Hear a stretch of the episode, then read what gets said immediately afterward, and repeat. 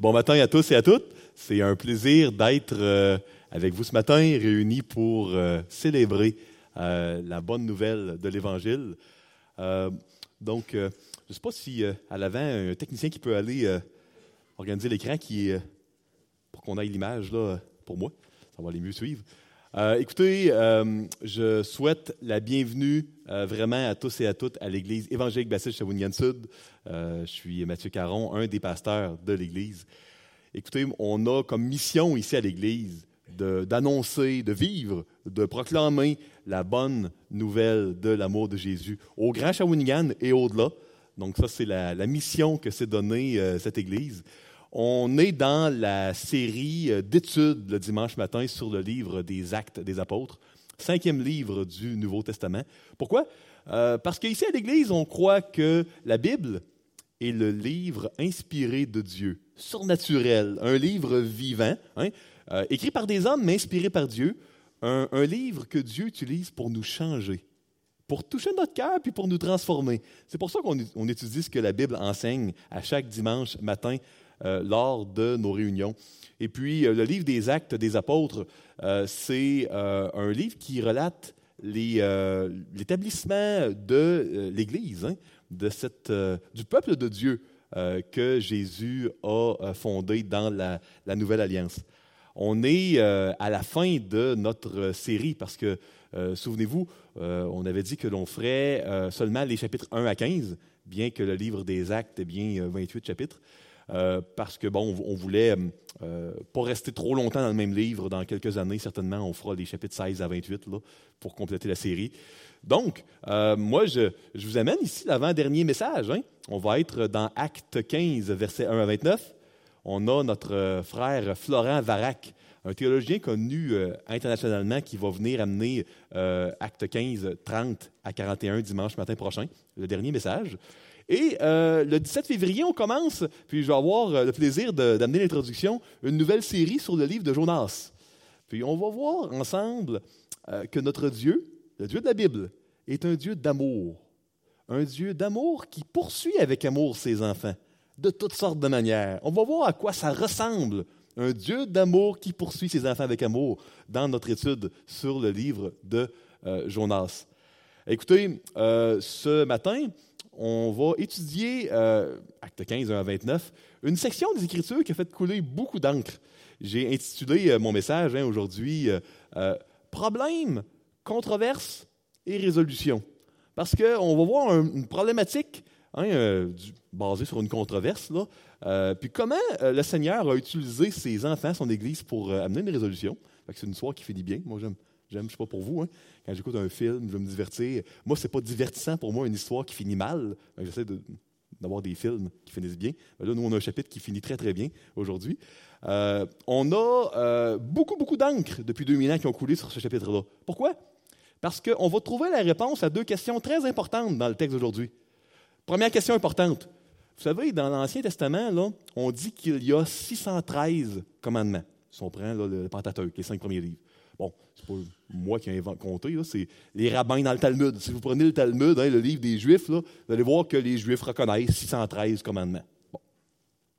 Et puis, aujourd'hui, on va voir euh, la réponse à la question suivante. OK, sur 613 commandements, là, c'est lesquels qu'on garde comme chrétien puis lesquels qu'on ne garde pas? Comment on fait pour savoir quelle portion on va suivre et quelle portion on ne suivra pas? On va trouver la réponse aujourd'hui. Deuxième question très importante. Euh, dans euh, le texte d'aujourd'hui, on va voir la réponse à quelle est la relation euh, des églises les unes avec les autres? Est-ce qu'il y a des églises chefs? Y a-t-il des évêques? qui vont régionales, qui vont être les chefs des, églises ou des pasteurs, ou peu importe? Quel est le, lien, la dynamique d'autorité entre les églises? On va voir la réponse dans le texte d'aujourd'hui. Donc, deux questions très importantes. Et puis, on, a la réponse euh, dans Acte 15, 1 à 29. Dans cette réunion que les croyants ont eue, qui est appelée dans certaines de vos Bibles peut-être le Concile de Jérusalem. Un concile, c'est une réunion de croyants. Donc, euh, ici, le technicien me fait un signe à l'arrière. Est-ce que c'est à moi ça s'adresse? Oui? Euh, non, non, ça, on n'a pas d'image, mais le Seigneur est là, puis on va pouvoir, euh, on a nos Bibles, puis euh, on va pouvoir avancer quand même. donc, permettez-moi, avant de commencer, de demander l'assistance du Seigneur, et puis on va plonger dans le texte ensemble. Seigneur Dieu, on est, euh, on est content d'avoir ta parole. On est émerveillé de voir comment tu as établi, développé ton Église. On voit tellement d'amour. On voit tellement euh, également d'unité euh, là où c'est impossible humainement qu'il y en ait. Je pense à toutes ces nations-là différentes, cultures différentes. Seigneur, la manière dont tu fais les choses est extraordinaire. Parce que tu es un Dieu extraordinaire. Seigneur, on t'appartient.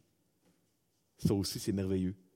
Euh, Seigneur, je te demande de toucher nos cœurs ce matin, de te révéler à nous, euh, de te montrer un petit peu plus à nous pour qu'on soit dans l'adoration. Merci Seigneur de nous avoir euh, acceptés, de nous avoir rachetés, d'avoir fait de nous ton peuple. Dans le nom de Jésus, je te prie. Amen. Donc, on va lire le chapitre 15, verset 1. Merci beaucoup, mon ami. On va lire avec euh, la Bible plutôt qu'avec mon iPhone euh, ce matin, euh, ce qui aurait été possible quand même. Donc, verset 1. Quelques hommes venus de Judée enseignaient les frères. On va. Vous allez pouvoir suivre à l'écran. Quelques hommes venus de Judée enseignaient les frères en disant Si vous n'êtes circoncis selon le rite de Moïse, vous ne pouvez être sauvés. Donc, ça, à l'église d'Antioche, parce que souvenez-vous, là, chapitre 15, verset 1, on vient de terminer le premier voyage missionnaire de l'apôtre Paul. C'est fini, ça. Donc, euh, on a une petite parenthèse, puis on voit ce qui se passe à l'église d'Antioche. Donc, euh, vous savez, euh, c'est. merci beaucoup. vous savez, c'était pas la première fois qu'il y avait des croyants de Jérusalem qui allaient en arrière de Paul et puis qui disaient aux gens, après que Paul soit parti, Hey, l'Évangile, ce n'est pas suffisant.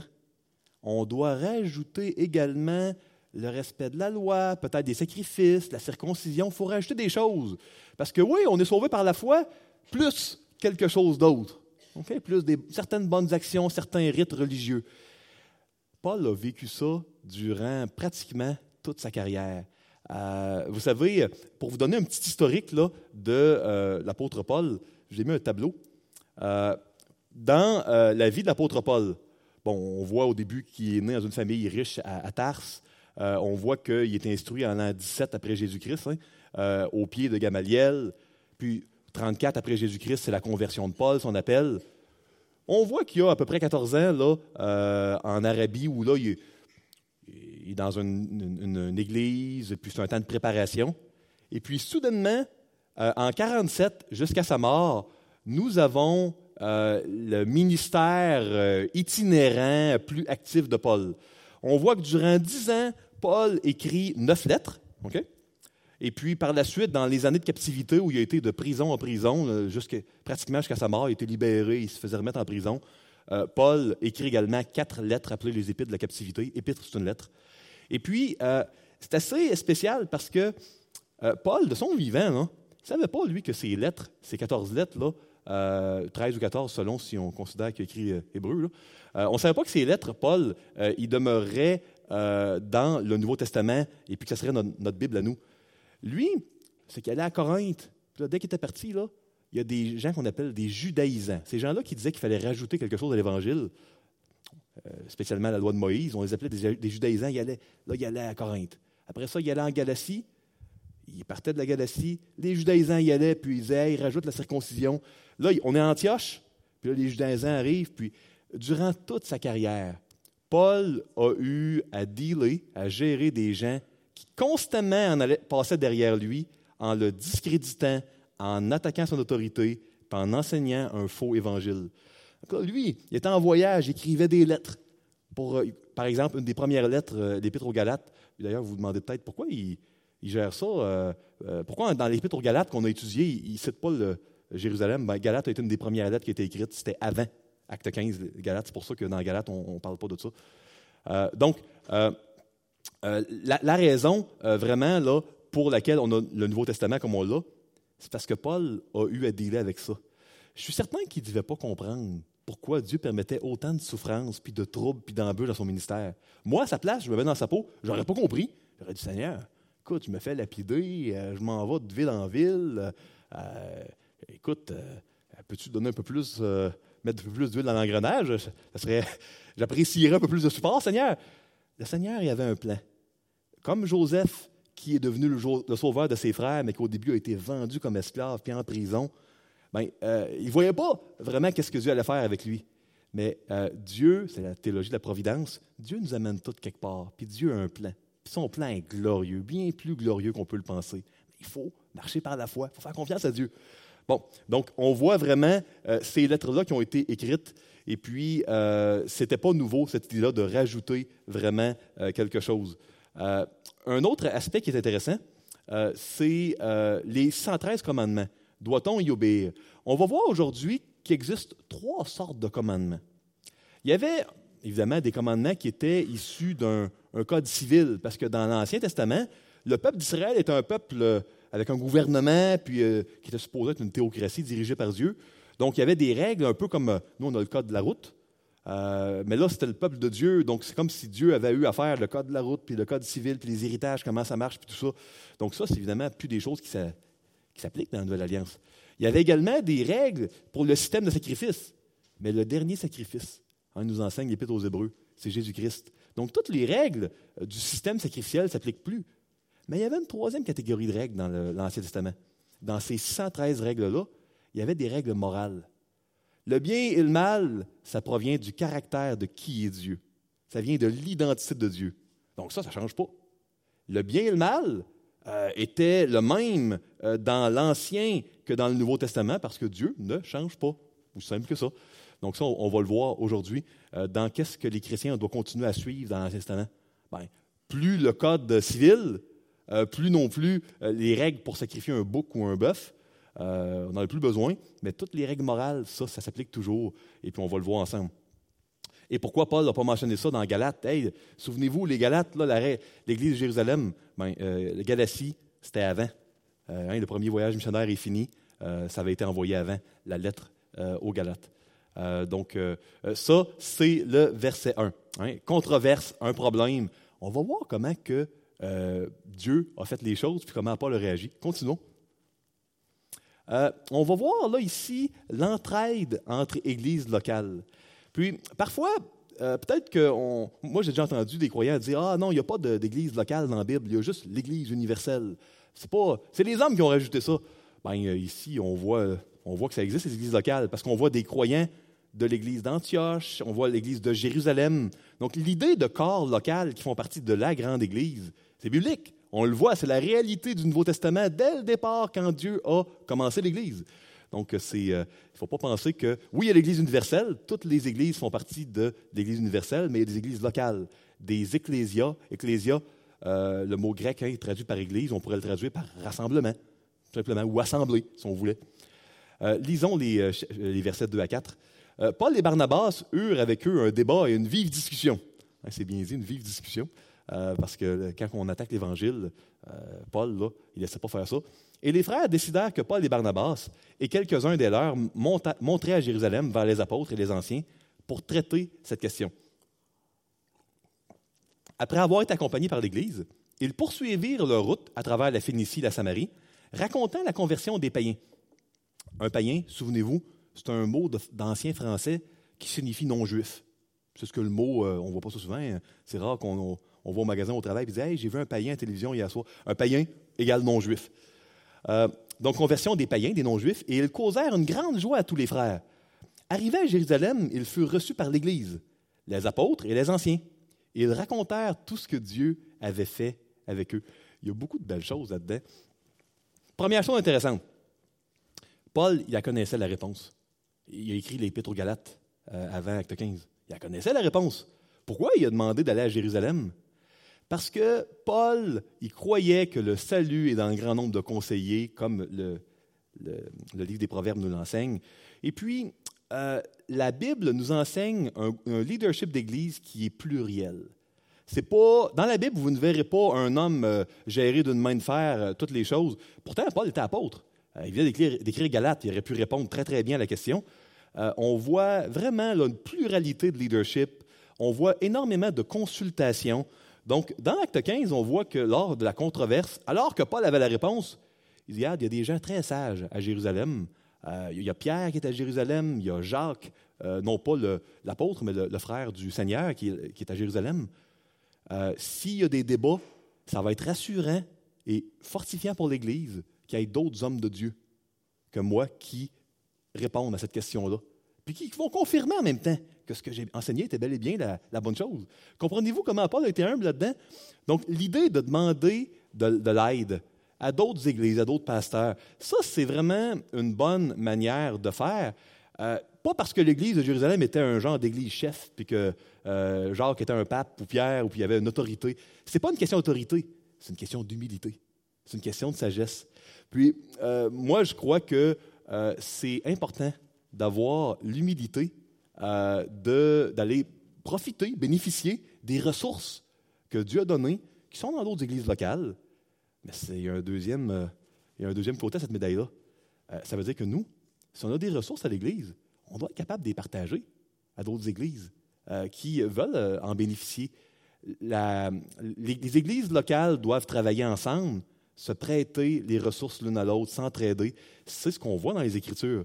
Euh, moi, c'est quelque chose que j'observe avec grand plaisir dans l'association des églises baptistes. Je vois beaucoup d'entraide, beaucoup de mise en commun des ressources. C'est carrément ça, l'école biblique Sembec à Montréal c'est des euh, professeurs qui proviennent de différentes églises qui mettent en commun, les églises des prêtres mettent en commun pour que tout le monde puisse profiter de leur spécialité. Donc, ça, c'est vraiment euh, un bel aspect que je vois euh, dans ces versets-là. Mais il y en a un autre. moi, je suis quelqu'un d'un peu monotage, fait qu'absolument, quand j'ai quelque chose, j'essaie de me concentrer là-dessus. Puis, je vous le confesse humblement, si j'avais été à la place de Paul, probablement que j'aurais oublié carrément euh, de célébrer ce que Dieu a fait et de le raconter. J'aurais dit, bon, on est en mode résolution de problème. On a un problème, on va travailler à la solution.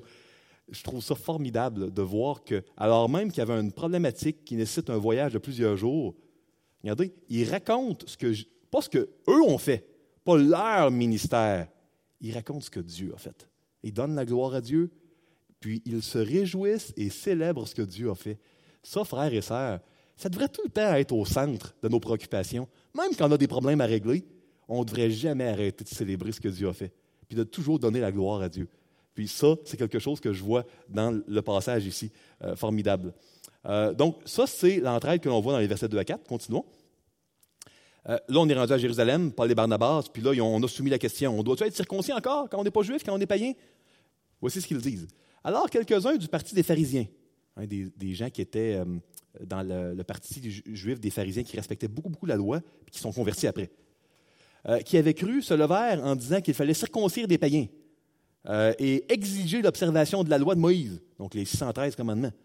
Les apôtres et les anciens se réunirent pour examiner cette affaire. Une grande discussion s'est engagée. Pierre se leva et leur dit Hommes, frères, vous savez que dès longtemps Dieu a fait un choix parmi vous, afin que par ma bouche les païens attendissent la parole d'Évangile et qu'ils crussent. Et Dieu, qui connaît les cœurs, leur a rendu témoignage en leur donnant le Saint-Esprit comme à nous. Il n'a fait aucune différence entre nous et eux, ayant purifié leur cœur par la foi. Maintenant donc, pourquoi tentez-vous Dieu en mettant sur le cou des disciples un joug que ni nos pères ni nous n'avons pu porter? Euh, mais c'est par la grâce du Seigneur Jésus que nous croyons être sauvés. De la même manière qu'eux, toute l'assemblée garda le silence. Parce que, je fais une parenthèse, chose intéressante, ça n'a pas été une réunion à huis clos, genre Barnabas, Paul, euh, apôtres anciens. ils ont fait une réunion d'église assez spéciale. On continue, on va y revenir. Euh, toute l'assemblée garda le silence et l'on écouta Barnabas et Paul, qui racontèrent tous les miracles et les prodiges que Dieu avait faits parmi eux, au milieu des païens. Lorsqu'ils eurent cessé de parler, Jacques prit la parole et dit Hommes, frères, écoutez-moi. Simon a raconté comment Dieu a d'abord jeté les regards sur les nations pour choisir du milieu d'elles un peuple qui porta son nom. Et avec cela s'accordent les paroles des prophètes. Selon qu'il est écrit, Après cela, je reviendrai et je relèverai de sa chute la tente de David. J'en réparerai les ruines et je la redresserai, afin que le reste des hommes cherche le Seigneur, ainsi que toutes les nations sur lesquelles mon nom est invoqué, dit le Seigneur qui fait ces choses, et à qui elles sont connues de toute éternité. Assez intéressant, merci, la manière dont ça a été géré. Euh, moi, je vois une super de belle balance ici dans la manière dont on gère, on prend les décisions en Église entre euh, l'Assemblée et puis entre les anciens et les, les apôtres, parce qu'il y avait des apôtres à cette époque-là, nous on n'en a plus, c'est des anciens. Hein? Il n'y a personne qui a vu Jésus de son vivant ici, il n'y a plus d'apôtres. Donc, euh, écoutez, euh, intéressant que ça n'ait pas été une réunion au huis clos, mais intéressant aussi qu'il n'y a pas eu des discussions interminables où tout le monde avait euh, le même droit de parole. On voit que euh, définitivement, la discussion est dominée par euh, des apôtres comme Paul et Barnabas, qui n'étaient pas des douze, mais qui étaient des apôtres quand même. on voit également Jacques, qui est un peu l'espèce de pasteur principal de l'Église de Jérusalem. On voit également Pierre qui parle. Et puis, mais c'est une assemblée vraiment publique de l'Église de Jérusalem. Puis, c'est pas juste Paul et Barnabas qui sont écoutés. Ils ont pris le temps d'écouter les gens du parti des pharisiens. Donc moi, ce que je retiens de cette, euh, du concile de Jérusalem, je vois une belle balance biblique sur comment on prend les décisions. je vois une réunion euh, de membres, c'est carrément ça, des gens de l'Église de Jérusalem. Euh, je vois que c'est une réunion de membres où tout le monde peut participer à, la décision, à la discussion, mais où, à la fin de la journée, à la fin de la réunion, euh, les anciens, les, gens que Dieu a placés comme leaders dans l'Église, euh, ont euh, définitivement un rôle décisionnel important dans les décisions qui sont prises. Et puis, souvent, on voit dans des églises, soit des églises où les anciens ne feront pas leur rôle, puis quand un ancien ne fait pas son rôle, ben là, toute l'Église essaye de, de, de, prendre le rôle pour suppléer à l'absence, hein, au vacuum laissé par des anciens qui ne prennent pas leurs responsabilités. Dans d'autres euh, situations, il y a des anciens que, eux, ne euh, sont pas des bergers, ils sont en train d'être un peu des, dictateurs ou des rois, puis ils prennent toutes les décisions, puis les, gens de l'Église ne peuvent pas participer. Puis on voit vraiment une belle balance, où il y a des réunions euh, de membres, tout le monde ensemble, tout le monde participe aux discussions, les anciens prennent des décisions doctrinales à la fin des discussions. vous savez, je ne veux pas éviter un sujet qui est un peu délicat, parce que le texte en parle ici. Puis c'est, le sujet des réunions de membres. Ça a peut-être l'air arrangé parce que là, on a une réunion de membres qui s'en vient le 24 février. Que je, sais que ça peut avoir l'air arrangé. Mais écoutez, euh, c'est un des seuls passages dans le livre des Actes qui parle des réunions de membres. Il n'y en a pas une tonne dans le Nouveau Testament. Et puis là, la série a commencé depuis assez longtemps, puis là, on arrive là. je sais que ça peut sembler arrangé, c'est délicat, mais je posé vous enseigner fidèlement ce que la Bible enseigne. Donc, euh, voici ce que je me sens la responsabilité de vous dire. Écoutez, euh, il y a deux réunions de membres à peu près ici par année à l'Église, euh, où les membres de l'Église de Shawinigan doivent avoir ces discussions-là qu'on voit dans Acte 15. Euh, puis, oui, il y a des anciens qui ont été nommés ici par les membres, par l'Église, qui ont un rôle de leadership spécial, mais les discussions, on les fait tous ensemble. Puis moi, je, je crois que c'est très important. C'est une partie, écoutez, c'est un des chapitres les plus importants du livre des Actes. Il y a une des questions des plus importantes qui a été traitée là. Imaginez si les membres ne seraient pas allés à la réunion. C'est pas comme ça que ça fonctionnait. C'était nécessaire pour l'unité de l'Église, pour qu'on puisse célébrer ensemble, parce qu'on célèbre ce que Dieu a fait, que tout le monde soit là. Puis, écoutez, dans les réunions de membres, on célèbre ce que Dieu a fait. On ne fait pas juste prendre des décisions administratives, on, met à part des gens. L'Église discute, on met à part des gens pour être diacre, pour être ancien. Moi, je veux vraiment vous encourager le 24 février, lors d'une des deux réunions qu'on a par année des membres, je veux vraiment vous engager, si euh, c'est possible pour vous d'en faire une priorité. On comprend qu'il y a des gens qui ont des empêchements, peuvent travailler ou euh, ou autre, mais on veut vraiment vous encourager à être présent à la réunion des membres, en faire une priorité, parce que c'est important. Ça fait partie, dès le départ, quand Dieu a fondé l'Église, la manière dont l'Église doit fonctionner. On doit suivre la manière dont Dieu nous enseigne de fonctionner. Délicat, je pense que c'est important de le dire, je l'ai dit. Euh, autre chose que je trouve très bien, oui, il y a une balance de responsabilité. Oui, euh, on voit également beaucoup de discussions. On écoute les deux côtés. On voit le rôle des anciens. Euh, mais il y a quelque chose d'autre que je trouve formidable. Écoutez, les discussions, les gens ne sortent pas leur, leur grain de sel. Ah, ben moi, je pense que telle affaire, puis moi, telle autre. Non, non. On cite les Écritures. Juste dans ce que Jacques dit, là, Jacques, il cite Zacharie 2, il met un petit soupçon d'Amos chapitre 9, il met un peu de Jérémie 15. Hey, c'est connaissait sa Bible, ce Jacques-là?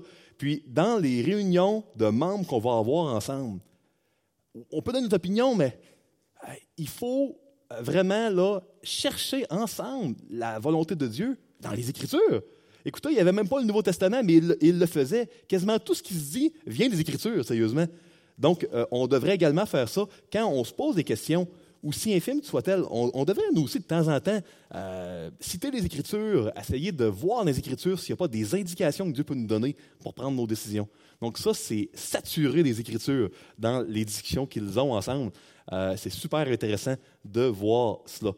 Donc, euh, ça, c'est euh, les, euh, les, éléments qu'on voit dans ces versets-là. Continuons. Donc, les dix derniers versets, onze derniers. C'est pourquoi je suis d'avis. Puis là, c'est à la fin de toutes les discussions, c'est Jacques qui parle. C'est lui qui parle ici. Qu'on ne crée pas des difficultés à ceux des païens qui se convertissent à Dieu, mais qu'on leur écrive de s'abstenir des souillures des idoles, de l'impudicité, des animaux étouffés et du sang. Quatre choses. On va y revenir. Euh, car depuis bien des générations, Moïse a dans chaque ville des gens qu'il prêche, puisqu'on le lit tous les jours de sabbat dans les synagogues. Alors il parut bon aux apôtres et aux anciens, et à toute l'Église, euh, de choisir parmi eux et d'envoyer à Antioche avec Paul et Barnabas Jude, appelé Barsabas, et Silas, hommes considérés entre les frères. Ceux qui euh, voient des fois dans les épîtres Sylvain. Sylvain, c'est Silas. C'est la même personne, mais on a d'un côté le nom grec, puis, donc c'est la même personne, ça. Hommes considérés entre les frères. Ils les chargèrent d'une lettre ainsi conçue. Les apôtres, les anciens et les frères. Tout le monde enterrait la décision. Euh, aux frères d'entre les païens qui sont Antioche, hein, la première église non juive. En Syrie et en Sicile, salut.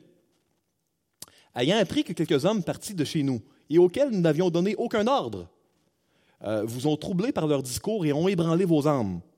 Nous avons jugé à propos, après nous être réunis tous ensemble, de choisir des délégués et de vous les envoyer avec nos bien-aimés? Barnabas et Paul.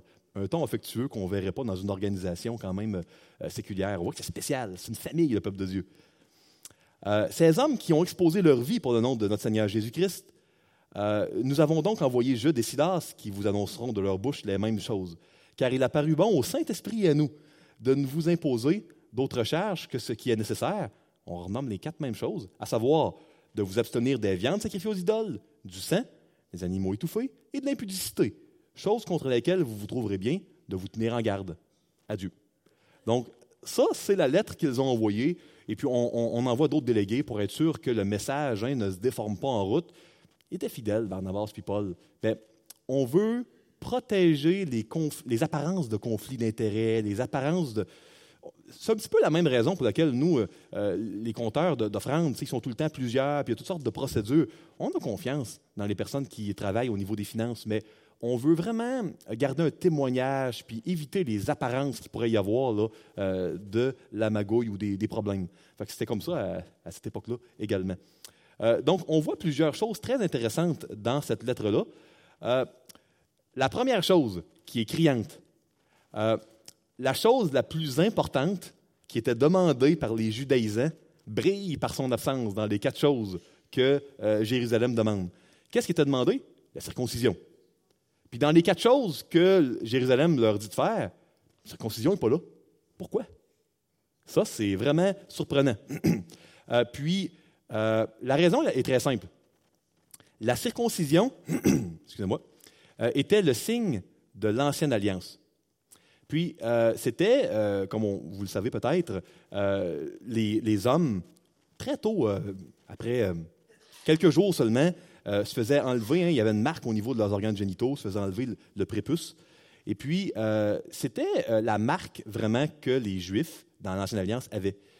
Maintenant, je vous pose, avant de répondre à la question pourquoi il n'y a pas de circoncision, je vais vous poser une, deuxième question. Hein. pourquoi, au juste, le signe de l'Ancienne Alliance, c'était au niveau des organes génitaux? Pourquoi c'était pas, je sais pas moi, un, trou dans le lobe de l'oreille ou euh, euh, une genre de bague que tu mets ou, euh, tu sais, je veux dire, au niveau des cheveux, je ne sais pas. Pourquoi, dans tous les endroits dans le corps où il y aurait pu avoir un signe, pourquoi c'est les organes génitaux? Avez-vous une idée de ça? Bien, on peut trouver la réponse dans la Genèse, parce qu'on on sait que Dieu avait fait une promesse à Abraham, que de sa descendance, toutes les nations de la terre serait un jour béni. Donc, euh, quand on, pense à un signe au niveau des organes génitaux, euh, on pense à la descendance, évidemment, euh, qui allait survenir un jour.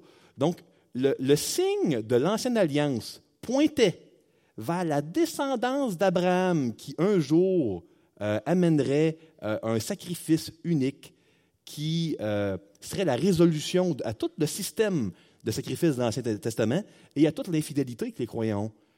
Pourquoi il n'y a plus de circoncision? Est-ce qu'il faut encore pointer vers une descendance d'Abraham à venir? Non, elle est venue. C'est Jésus-Christ qui est mort et ressuscité. Plus besoin de, de, signaler qu'il va y avoir un jour une descendance d'Abraham, elle est déjà arrivée. C'est pour ça qu'il n'y a plus de circoncision. Vous comprenez? Euh, elle pointait vers Jésus et Jésus est mort, il est ressuscité et il est uni avec tous les croyants. Euh, on va voir avec euh, Éric ce soir que maintenant, les tablettes de l'Alliance, ce n'est plus dans le coffre de l'Alliance, c'est de nos cœurs, c'est écrit dans nos cœurs. Jérémie 31, c'est formidable. Donc, la circoncision n'est pas demandée. Il y avait tard. Les Juifs, les judaïsens, là, qui disaient qu'il fallait se faire circoncire, ils ne comprenaient même pas que ça pointait vers Jésus, puis que c'est plus nécessaire, que Jésus a tout accompli. Il l'a dit à la croix. Il a tout accompli. Plus besoin de circoncision. Euh, et puis, maintenant, OK, pourquoi il demande quand même certaines choses? Parce que les quatre choses qui sont demandées, ils proviennent, on les retrouve dans Lévitique 17 et 18. Pourquoi, dans les 613 règles, il y en a quatre qui sont mentionnées? Parce que des, pourquoi il n'y a, pas de ne pas tuer, ne pas voler, euh, c'est quand même des règles importantes. C'est la loi morale de Dieu, c'est toujours valide. Pourquoi, c'est, euh, pourquoi il y en a quatre seulement? Avez-vous une idée? Écoutez, euh, c'est le temps drôle parce que quand je dis avez-vous une idée, c'est un peu rhétorique. Je ne m'attends pas vraiment à ce qu'il y ait des gens qui disent oui, oui, puis qui se mettent à, parler. C'est un genre de question rhétorique. Euh, c'est bien que vous ne répondiez pas. Euh, vous répondre dans votre cœur. Euh, donc, pourquoi on a spécifié ces quatre-là? Ben, écoutez, les apôtres demandent des choses qui ne sont pas évidentes. Pas voler, là, c'était clair pour tout le monde. Il n'y a pas besoin d'écrire qu'il ne fallait pas voler. Pas tuer. La plupart des religions païennes de l'époque disaient qu'il ne fallait pas tuer. On a écrit quatre choses qui étaient contre-culturelles puis pas évidentes. Euh, abstenir des viandes sacrifiées aux idoles. Il y avait des repas dans les temples. Euh, S'il y en a qui étaient là à l'époque de notre série sur Corinthiens, on en avait parlé, on nous avait mis un schéma. Il y avait des salles latérales dans les temples où il y avait beaucoup de, euh, marchés commerciaux, hein, des deals commerciaux qui étaient pris. quand tu étais en affaires, c'était très important d'aller à ces repas-là. Mais dans les temples, il y avait de l'adoration des idoles. Il fallait s'abstenir de ça. Du sang. Ça, l'explication est un petit peu. Euh, euh, écoute, c'est pas euh, très, très ragoûtant, un peu, j'oserais dire, excusez-moi, expression un peu dégueulasse, je vais vous la dire. il y avait énormément de cultes où, dans le culte, il y avait une chèvre, par exemple, en avant. Et puis là, les gens devaient, à un moment dans la célébration, s'approcher de la chèvre, puis mordre vivante, puis se mettre à manger euh, euh, la peau, euh, les intestins, les viscères de la chèvre étaient vivantes. donc, quand on parle de sang, le but était que quand tu mangeais l'animal vivant dans lequel la divinité était, tu pouvais absorber la divinité par le sang, en mangeant l'animal vivant. il y avait plusieurs cultes de différents dieux qui fonctionnaient comme ça. bon, évidemment, il faut s'abstenir de ça parce que c'était tellement populaire, tellement présent que on voulait le spécifier, que ça, il fallait pas avoir ça. Les animaux étouffés. Il y avait d'autres cultes que tu ne mangeais pas vivant, mais tu voulais garder tout le sang dans l'animal. Fait que la manière de garder le sang dans un animal quand tu le tuais, c'était de l'étouffer. Donc, encore là, on réfère à, euh, non pas euh, euh, aux, toutes les dispositions sacrificielles de l'Ancien Testament, on réfère à une réalité où l'idolâtrie était partout. Ça faisait partie de la vie courante des gens. Donc, il ne fallait pas en, manger. Puis, écoutez, les trois premières choses qui sont demandées relèvent des repas. Vous allez dire, pourquoi c'est alimentaire, les règles? Bien, parce que dans la pensée juive, euh, quand tu mangeais, euh, puis les, croyants mangeaient tout le temps ensemble. Ils prenaient les repas les uns avec les autres dans les maisons. Mais c'est que si tu prenais un repas comme juif avec un non-juif qui, lui, mange du porc, par exemple, un animal interdit, plus maintenant, mais qui est interdit, bien là, le juif devenait impur. Donc, euh, c'est cette question-là de pouvoir, comment on va pouvoir faire pour prendre des repas avec nos frères et nos sœurs chrétiens, mais qui sont non-juifs, euh, si on n'a pas une règle commune? Puis maintenant, toutes les règles sacrificielles puis du Code civil, on n'a plus à les respecter. Mais oui, euh, va pas, pas prendre là, de, de, la viande sacrifiée aux idoles dans les temples, ni le sang des animaux étouffés. Tout ce qui est associé à cette époque-là, tellement clairement à de l'idolâtrie, mais ça de côté, parce que c'est associé à l'idolâtrie, celle des plus de nos jours. Vous pouvez acheter un boudin à la boucherie, il n'y a pas de problème. Là, c'est pas mal, c'est pas péché. C'est plus associé maintenant à acheter du boudin si vous aimez ça. Euh, c'est pas le cas de tout le monde, pas mon cas à moi. C'est plus associé à l'idolâtrie. Ça l'était à cette époque-là. Impudicité, mot grec pornéa, hein, euh, la sexualité à l'extérieur du mariage. Pourquoi on le mentionne? Ça va peut-être vous surprendre, mais euh, il y a un historien de l'époque qui a dit que la seule nouvelle vertu que le christianisme a amenée, à cette époque-là, au premier siècle, c'était la chasteté. Parce que euh, ça, c'était ne pas tuer, ne pas voler, aimer son prochain. Les, autres euh, religions euh, avaient, ces, règles morales-là. La chasteté, il n'y avait aucune religion qui avait ça avant. C'était tout nouveau. un historien de l'époque le, rapporte. Écoutez, j'ai eu l'occasion avec mon, épouse d'aller visiter la ville de Pompéi, qui est une ville romaine qui a été ensevelie sous les cendres d'un volcan qui s'appelle le Vésuve. Et puis, vous pouvez, si vous allez visiter des, des, ruines romaines ou voir des gravures romaines, vous allez voir que l'immoralité sexuelle, le fait que les gens avaient des maîtresses, puis euh, avaient de la sexualité à l'extérieur du mariage, c'était monnaie courante. Pratiquement toutes les religions de l'époque avaient ce qu'on appelle la prostitution sacrée. Donc les gens allaient coucher avec des prostituées sacrées euh, pour donner un culte au dieu, à la déesse, euh, et puis donner de l'argent en échange qui allait dans les coffres du temple.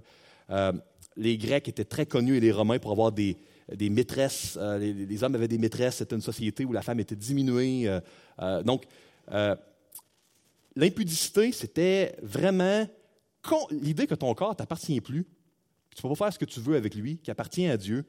C'était complètement là, nouveau, c'était à contre-courant. C'était le standard que Dieu demandait à son peuple, à ceux qui lui appartiennent. Donc, on voit trois règles alimentaires pour ne pas être une occasion de chute pour les gens qui ont grandi dans la loi de Moïse, et puis euh, ça, ça vient de Lévitique 17-18. Euh, c'est relié, tellement relié à l'idolâtrie, on ne veut pas euh, amener les gens dans la confusion. Et puis on a cette nouvelle vertu-là que dans la sexualité à l'intérieur du, mariage, on peut honorer Dieu parce que la sexualité est le signe de l'alliance du mariage que Dieu a donné aux êtres humains. Et puis, en respectant l'alliance du mariage telle que Dieu l'a créée, c'est une manière de refléter pour son peuple, le peuple de Dieu, qui Dieu est. Assez spécial quand même. Hein?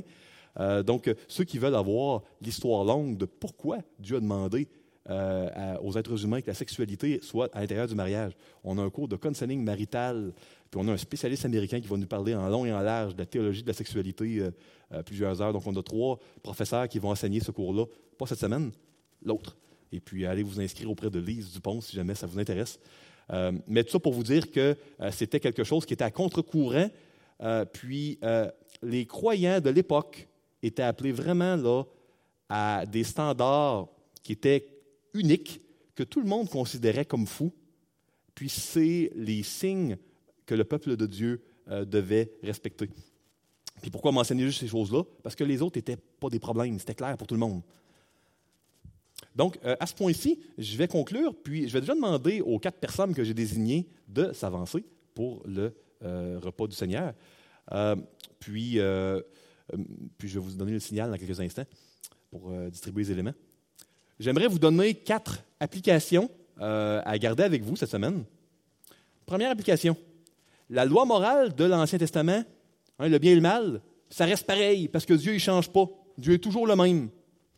Mais ça, ça veut dire qu'on a besoin d'un sauveur. Parce que qui ici peut garder toute la loi morale de Dieu? Personne.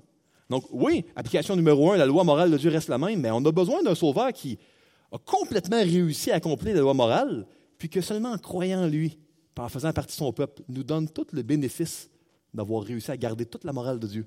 ça, c'est Jésus-Christ. Puis s'il y a quelqu'un ici qui n'a jamais donné sa vie à Jésus-Christ, qui voudrait rentrer dans le peuple de Dieu, il suffit de le faire en croyant, hein, en donnant sa vie à Dieu. Euh, puis la vie chrétienne, ici, on le voit dans le passage d'aujourd'hui, ce n'est pas une vie individuelle, c'est un projet de communauté, les uns avec les autres, dans l'Église, puis avec d'autres églises locales. Quatrième euh, euh, application, Dieu appelait ses enfants, dès le départ, à vivre à contre-courant de leur société. Parce que c'est dans cette vie à contre-courant de la société que Dieu pouvait amener les enfants de Dieu à rayonner et puis également à le représenter puis à être transformés. Parce que c'est difficile de vivre à contre-courant. On tombe, on se relève, puis Dieu veut nous transformer là-dedans, à travers même nos chutes, la repentance inhérente à nos chutes, quand on se. Donc ça, c'est euh, les conclusions que je voudrais vous laisser cette semaine.